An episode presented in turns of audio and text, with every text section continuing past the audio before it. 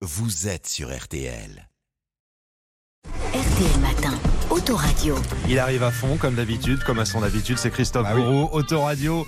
On parle voiture. Bonjour Christophe. Bonjour Stéphane, bonjour à tous. C'est l'ultime journée de la semaine green sur notre antenne. Le groupe M6 et RTL mobilisés. Cette semaine verte, vous nous parlez d'un carburant. Oui, le GPL, il est plus écolo que l'essence et deux fois moins cher.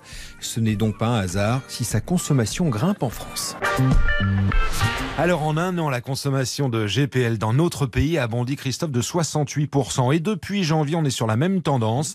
Il faut dire que ce carburant a de nombreux atouts économiques et écologiques. D'abord, Christophe, expliquez-nous simplement ce qu'est le GPL. Alors ça signifie gaz de pétrole liquéfié. C'est un mélange d'hydrocarbures provenant du traitement du gaz naturel et du raffinage du pétrole.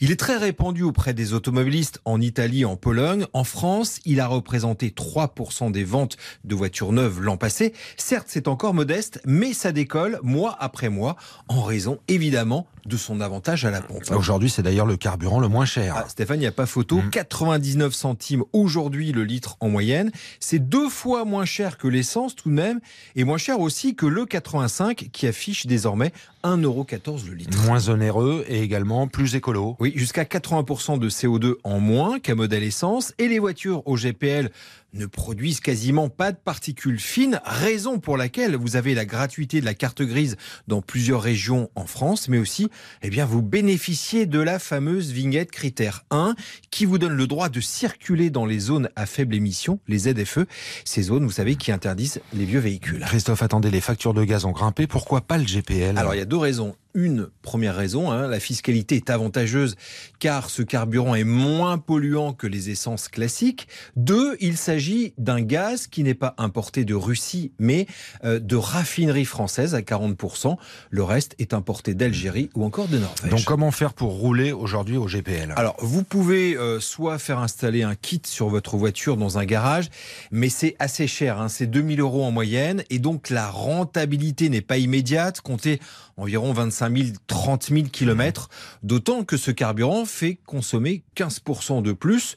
Moi, je vous conseille plutôt un modèle d'occasion, voire neuf. Neuf, c'est intéressant Ah oui, alors carrément. Exemple, Dacia propose en effet le GPL au même prix qu'un essence. Là, franchement, n'hésitez pas. Alors, il n'y a pas de loup hein, derrière cette offre commerciale.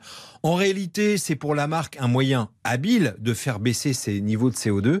Et puis, ça cartonne hein, sur certains modèles comme la Sandero, où le Jogger, c'est plus de la moitié des ventes aujourd'hui. Tout ça, c'est très très bien, Christophe Bourreau. Du GPL, on en trouve partout. À, à peu près dans une station sur cinq, près de 2000 euh, en France. Mais pas de panique, Stéphane. Vous pouvez aussi mettre de l'essence classique. Il y a deux réservoirs, ce qui vous donne une belle autonomie de l'ordre de 1000 km et de quoi voir venir la prochaine station. Vous l'avez hein. compris, Christophe Bourreau dit oui au GPL Eh oui. aujourd'hui. Pour finir, un coup d'œil dans l'agenda, agenda présidentiel. Avec les images de la journée en SM présidentielle Ah. dans les rues de Paris que l'on a vécu sur RTL. Euh, tout à l'heure, 11h20, clin d'œil dans Turbo après le passage dans la cour d'honneur de l'Elysée. Le final au salon de Rétromobile à Paris. Et là, accueil forcément présidentiel par Dominique Chapat et François Alain. Je crois qu'il y a le président Bourou qui arrive. Monsieur, monsieur le président Alors vous n'êtes pas sans savoir qu'il est dans la tradition républicaine que le président de la République inaugure un salon automobile, sauf que là vous êtes trompé. Ah c'est bon rétromobile. Ah Ah, bon c'est pas le mondial de l'automobile. Moi je trouve qu'il est raccord. On peut quand même l'inaugurer, non?